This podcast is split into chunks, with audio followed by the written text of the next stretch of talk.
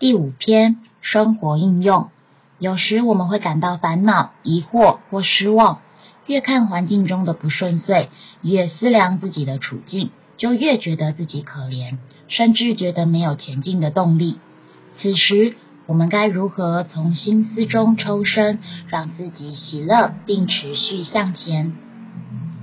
人有三部分，用来接触物质世界的体。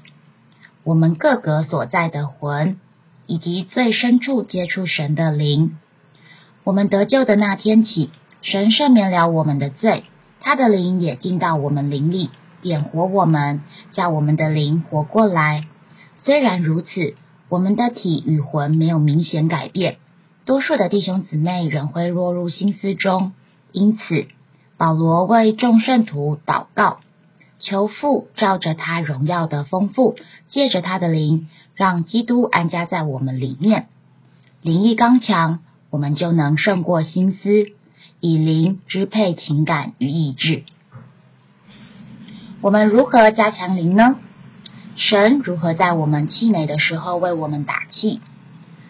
如车胎要打气一样，要有通气口。口若不通，气就打不进去。我们的灵在最深处，我们需借着悔改、认罪，将良心开启，打开通道口。如此，我们会发现自己喜欢主耶稣。因此，我们祷告：主啊，我爱你，我接受你，我相信你。这样一来，我们整个心就向主开启，主就进来了。然而，我们需当心，接受主之后，别又将门关起来。我们当成为主的居所，而非主的监牢。